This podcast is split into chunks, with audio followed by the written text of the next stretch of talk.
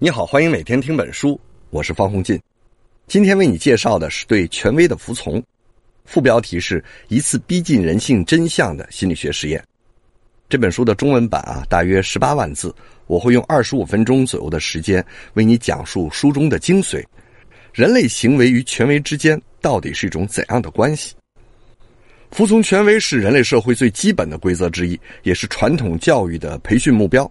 可是，如果权威发出的指令是错误的，甚至邪恶的时候，人们的反应会怎样呢？回顾一下二战时的纳粹德国，屠杀几百万犹太人，对周边国家发动侵略战争，仅仅靠希特勒带着几个纳粹党的高层是干不成的。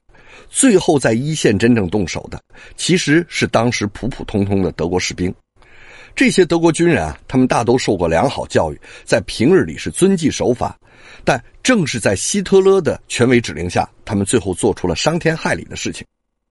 人们内心的道德和良知到底能不能抵抗权威发出的邪恶指令呢？对权威的服从这本书，通过科学实验的方法给出了答案。这本书在当年出版的时候啊，可以说是在学术界扔下了一颗重磅炸弹。关于人类行为与权威的关系啊，在此之前有学者进行研究，但是呢，大家主要是从理论上进行分析和推测。而这本书的亮点就在于作者选择了一种科学实验的方法，对人们在权威之下的行为反应开展量化的分析。这位作者的实验后来也成为心理学研究上的一个非常有名的实验——米尔格拉姆实验。因此，对权威的服从这本书呢，并不是一本理论研究的专著，它其实是一份加强版的实验报告。通过精心设计的实验测试，作者给出的结论是：当人们融入一个群体之后，在权威的指使下，人们就可能会违背良心，去伤害无辜的陌生人。虽然在心里可能并不情愿，但他们却难以拒绝。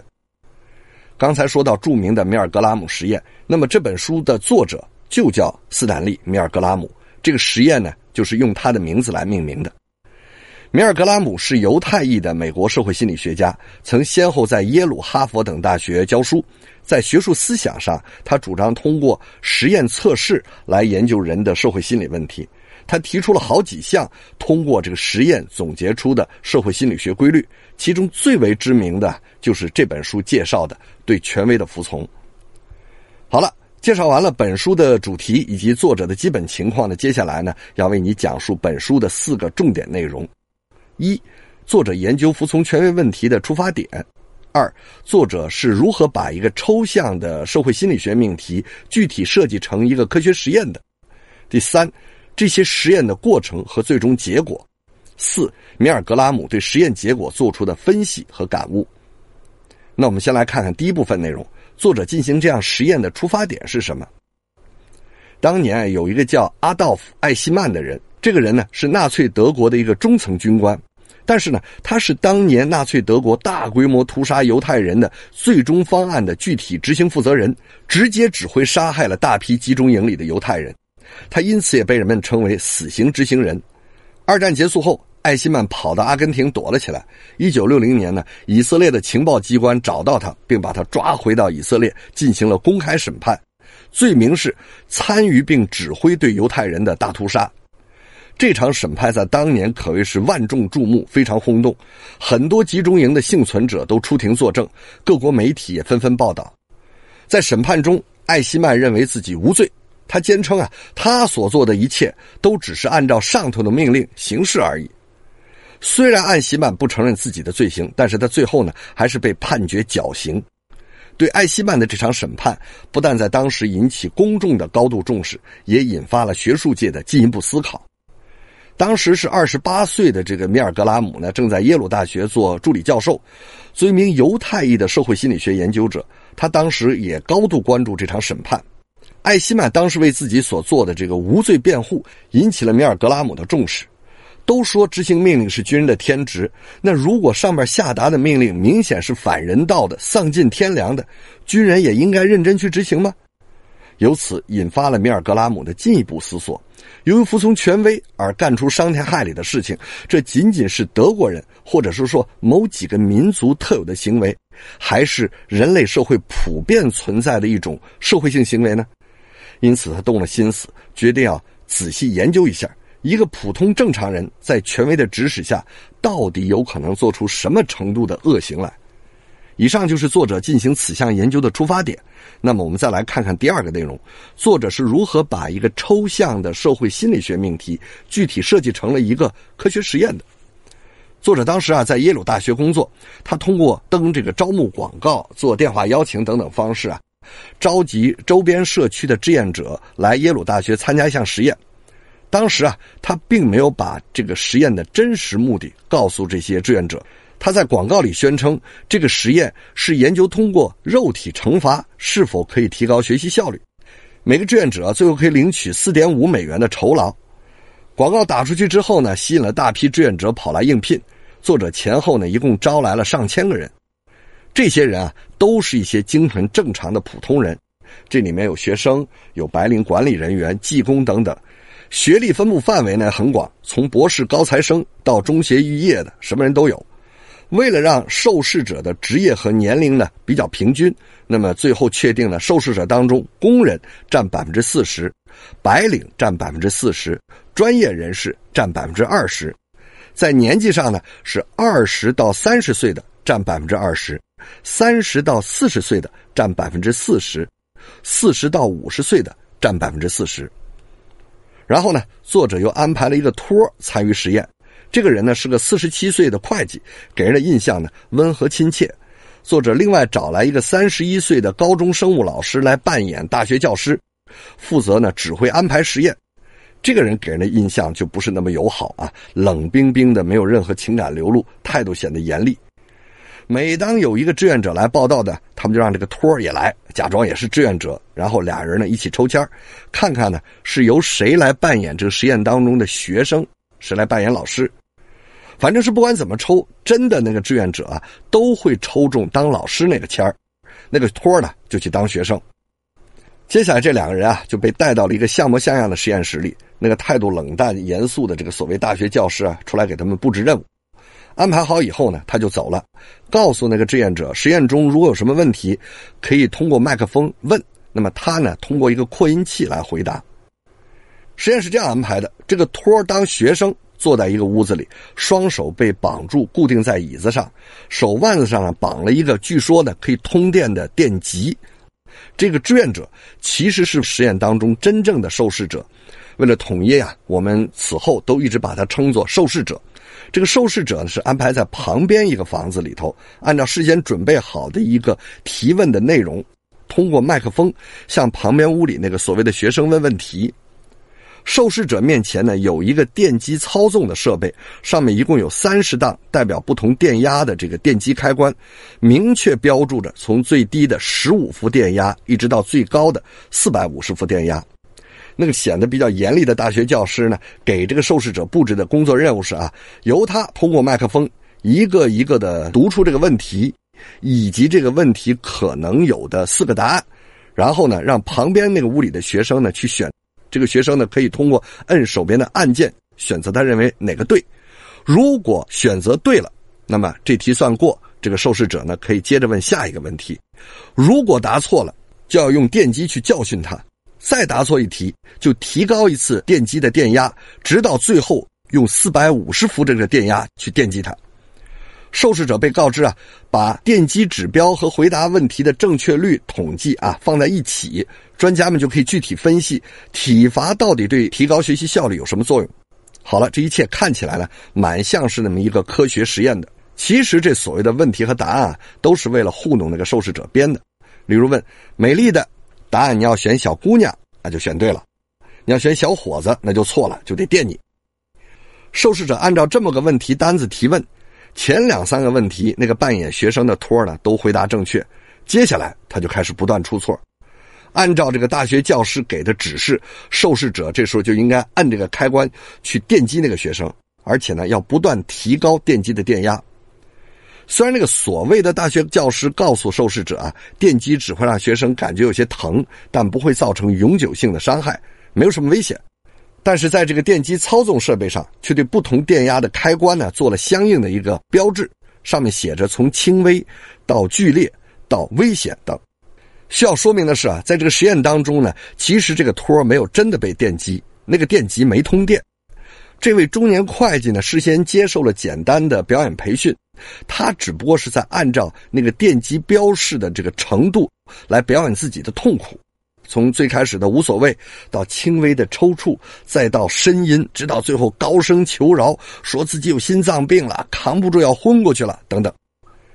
实验的真实目的是想看看这些被临时招募来的普通人，在所谓科学实验的这个权威指令下，到底能下多大的狠手去电击那个跟他无冤无仇的陌生人。作者巧妙设计的这个实验场景，包含了若干重要的元素。第一，将要遭受电击的呢是一个和和气气的中年人，受试者并不认识这个人。跟这个人也没有任何恩怨纠葛。从受试者的角度看，要不是因为抽签时走运，很可能坐在那儿等着被电击的就是他自己。第二，实验过程中这两个人呢，并没有直接的对抗和冲突。被电击的那个人呢，在另外一个房间里，而且是被绑在椅子上的，所以受试者不会因为担心自身安全问题而要下狠手去收拾对方。第三，权威人士不在现场。那个所谓的大学老师呢，只出现那么一小会儿，把任务交代了以后呢，他就走了。此后受试者要有问题提出，这个教师只是通过一个喇叭来回答他。整个过程当中，没有一个凶神恶煞的人站在这个受试者旁边威逼恐吓他。受试者要是不服从指挥，停止电击，也没说会有什么惩罚措施来对付他。第四。电机设备上明确标识了比较高的电压会给人造成不适，甚至是危险的。就算受试者不知道用四百五十伏电压去电击是能要人命的，他依旧可以通过这些标志知道高电压电击会给人带来什么样的危险。第五。多数实验设计的场景中，尽管受试者和被电击的人不在同一个房间里，但是受试者都可以听到乃至通过玻璃窗看到被电击的那个人的痛苦反应、抽搐、惨叫、求饶等等。人们会如何服从权威这样一个抽象的命题，在这样一个精心安排的实验中，可以被具体的测试了。说完实验的设计安排后呢，我们再来说第三个内容：这样一个系列实验是如何进行的，以及他得出了一个什么结论。作者进行的第一个实验呢，一共选取了四十名志愿者做受试者，让他们一一来到实验室进行测试。这次实验布置这个场景中啊，受试者是看不到旁边屋里的学生的，但是他可以通过墙壁呢听到那个学生发出的声音。随着学生不断答错问题。当电压逐步升高到一定程度以后啊，旁边屋里那个学生发出的动静就开始不大对劲了，明显的是越来越痛苦，渐渐的就受不住了。这时候，如果受试者提出要停止电击那个学生，那个所谓的大学老师啊，就通过这个墙上的麦克风啊敦促他：没关系，继续做，实验需要继续进行，他没事你接着做下去。这样去下命令，按照作者事先确定的实验原则。如果受试者连续三次要求停止实验，那么这个实验就终止。实验的结果呢，视为受试者反抗了权威的指令。反过来，如果受试者在反复催促下继续进行实验，直到受试者连续三次用最高档的四百五十伏电压电击学生，实验呢也就终止了。实验结果视为受试者服从了权威的指令。实验前，作者曾经在身边心理学系的同事和学生中呢做了小范围的调查，让大家预估一下会有多大比例的人服从这样的权威指挥，用理论上可以置人于死地的四百五十伏电压电击一个陌生人。结果，大部分人猜啊不会超过百分之十，有的人认为呢可能只有百分之一。那么，真实的实验结果到底如何呢？四十个受试者当中，有二十六个人坚持到最后，连续三次用四百五十伏最高电压去电击学生。尽管那个学生发出的声音从惨叫到敲墙，到最后悄然无息，这占总数百分之六十五的受试者就这么一路电下去，直到被告知实验结束，他才罢手。这个结果当时让作者本人和他同事都非常震惊，这难道是真的吗？他们又开始设计进一步的实验，调整受试者和学生之间的距离，改变受试者、学生和这个指导教师之间的位置，让多个受试者同时参与，甚至让那个教师坐到旁边误去啊，回答问题，答错了也电他。最后呢，又请来了女性受试者。作者通过变换这些实验场景和条件，希望做出更加全面的检测。他们前后啊一共进行了十九次同样规模的实验。尽管随着实验场景和条件设置的变化，实验结果这个数据会有所不同，但是总的实验结果呢却是一致的。多数人会在权威的指使下对陌生人进行伤害。在这些实验中啊，他们观察到若干值得深入研究的有趣现象，比如随着学生痛苦反应的增加，受试者呢开始越来越紧张，越来越不自在。有的是在喃喃自语，有的呢在不断苦笑。很多人在实验结束后看都不去看那个学生，匆匆就离去。这或许说明，在受试者内心中，不应该伤害别人这个道德良知和服从指挥完成任务的理念相互之间是在激烈的交锋。又例如，他们观察到啊，随着受试者和那个学生接触程度的增加，要求停止实验、反抗权威这个比例也明显增加。当受试者完全看不见那个学生，只是透过墙壁听到学生一些反应的时候，要求停止实验的反抗者呢，只占到百分之三十五。到了受试者跟学生在同一个屋子里，近距离的可以看到学生痛苦反应的时候，要求停止实验的反抗者上升到了百分之七十。由此看来啊，感同身受可能才是唤起人们道德良知的有效方式。还有啊，就是通过一定方式降低这个教师的权威性，也会影响实验结果。例如，同时安排两个教师进来，当关于要不要停止结束实验的时候，这两个教师呢意见不统一，争吵起来。这种情况下，受试者强烈要求停止实验的比例也会大幅度增加。上面我为你介绍了服从权威实验的结论，那么接下来呢，我们说说本书的第四个内容：作者本人是如何分析判断这个实验结论的。由于这本书啊不是一本理论研究著作，所以作者呢没有在这本书中对人们为什么要服从权威、反抗权威的心理机制等等进行深入探讨。但是呢，作者还是结合这个实验的结论，对若干问题进行了梳理。当人们服从权威的压力而执行一个违背道德良知的命令时，人们是如何在内心说服自己解除焦虑和痛苦的呢？作者罗列出了八种可能的方式。第一种，通过绑定环境因素找到解脱，例如必须信守承诺、尽善尽职的完成实验任务等。让受试者觉得呢自己是在遵守社会规则，做他该做的事，从而忽视对他人的伤害。第二种，沉浸于完成任务的技术细节中，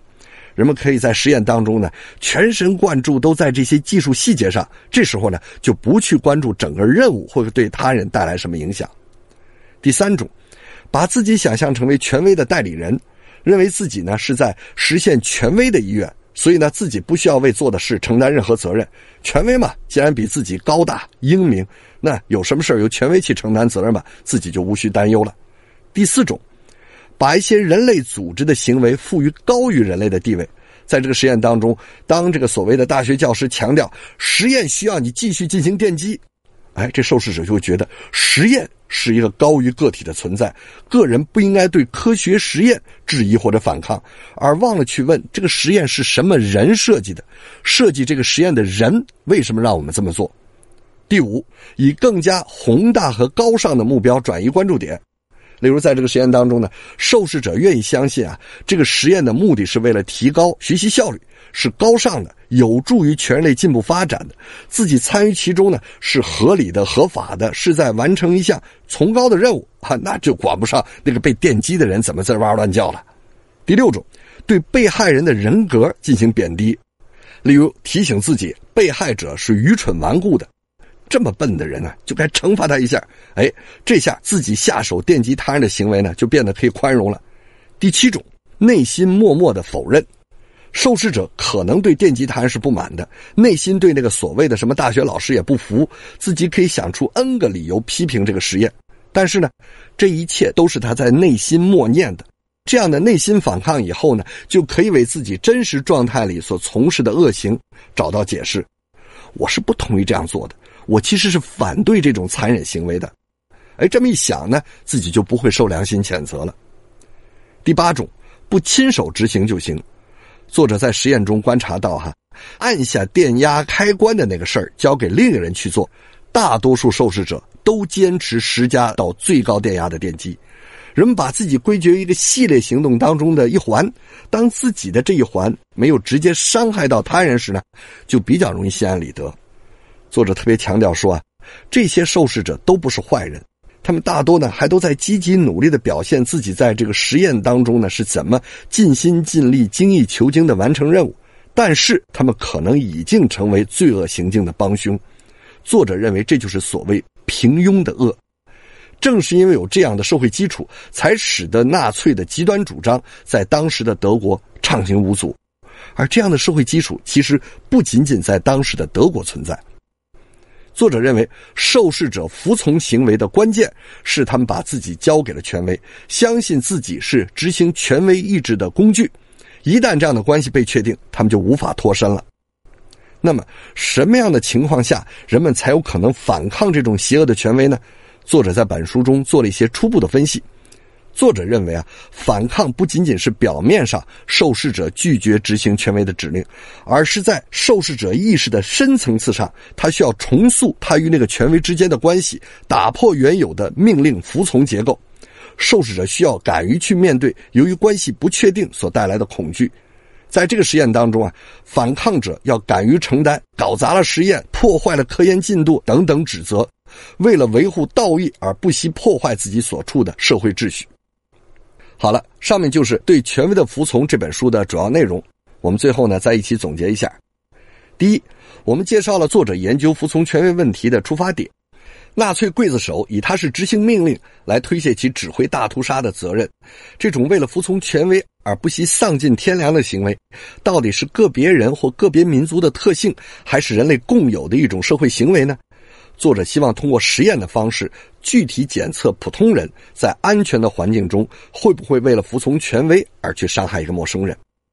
第二，我们介绍了作者巧妙设计的实验方法，假装是在研究体罚是否可以提高学习效率，招募普通人来扮演实验中的老师，指示他们对答错问题的学生进行电击惩罚，而且呢是多错一题就提高一档电击的那个电压，最高达到能够致命的四百五十伏。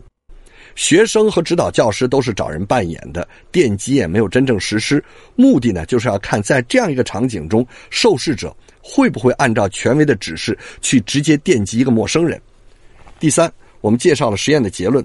最基本的实验当中，有百分之六十五的人在权威的催促下坚持到了最后，连续三次用四百五十伏电压去电击答错问题的学生。调整实践场景和改变实验条件后呢，又进行了多次系列实验。虽然实验数据相应产生变化，但是总的结论是一致的，就是多数人在权威的指使下是会不顾道德良心伤害他人的。同时，通过实验呢，也观察到受试者和受害人接触的这个距离、指令的权威的确定性等，都会对实验结果产生直接影响。第四。我们介绍了作者对实验结论做出的一些分析和思考。受试者在道德良心和服从权威的冲突中呢，备受折磨。他们有八种可能采用的这个心理疏解方式来自我解压。受试者只要认定自己是权威的执行者后，就不可能再摆脱对权威的服从。而对权威的反抗，实际上需要受试者重新定义自己和权威的关系。为了维护自己内心的道义和良知，敢于面对破坏自己所处的社会秩序所带来的危险。好了，说到这里呢，对《权威的服从》这本书的主要内容就基本为你介绍完毕。关于这本书啊，也可以继续引发我们很多后续的思考和感悟。这本书在出版之后，在当时呢引起了巨大的震撼效果，此后在学术界呢也是多年遭到质疑和谴责。那些质疑的人认为啊，米尔格拉姆是结论先入为主，把那些支持他结论的实验数据采用了，而不支持他结论的数据呢就放弃了，所以他的这个实验结论呢不公平也不科学。此后的几十年时间里，不断有学者以各种改头换面的形式呢重复这个实验，目的就是希望可以推翻这本书给出的那个让人纠结忐忑的结论。但最终的结果是，人们找出了不少本书实验中操作和数据分析的不足之处。此后，人们进行大量的实验呢，也得出了一些不同于本书的统计数据。但是，不论如何，这本书所总结出的核心结论并没有被否定。对本书实验不够严谨的指责，以及新的实验在数据方面做出的修订，都无法推翻这本书传递给我们的警示。我们应该正视人性当中黑暗的一面，而那些对这本书进行谴责的呢，主要是出于道德的理由。他们认为比尔格拉姆在组织这个实验的时候，没有告知志愿者实验的真实目标。说白了，他把这志愿者都给忽悠了。然后呢，在一个有权威压力的场景中，让志愿者去电击一个陌生人，这个实验过程本身就已经给志愿者带来了心理上的伤害。接下来呢，米尔格拉姆又把这个实验结果公之于众，这样就更会让志愿者觉得自己软弱无能，是恶行的帮凶，在内心中对自己充满了谴责。换句话说，这个实验对这些志愿者是不公平的，给他们带来了心理创伤。对于这个谴责啊，这本书的作者呢进行了一些苍白无力的辩解，反正最后是不了了之。它背后其实反映出啊，当学者进行心理学实验时，经常不得不面对的一种尴尬。实验的真实目的，你当然不能事先告诉受试者，否则实验也无法得出有效的结果。而这样出于学术研究目的进行的欺骗，到底会对受试者造成怎样的心理伤害？这样的心理伤害应该如何去应对、去治愈呢？这其实后来也成为社会心理研究的另外一个重要的课题，在这儿呢我们就不展开了。但不可否认的是，米尔格拉姆开创性的研究的确为我们打开了一扇大门，对于社会心理学的量化研究提供了很好的借鉴思路。好了，以上就是今天的全部内容。为你准备的笔记本文字就在音频下方的文稿里。这是二零一七年每天听本书为你解读的第一百七十本书。恭喜你又听完了一本书。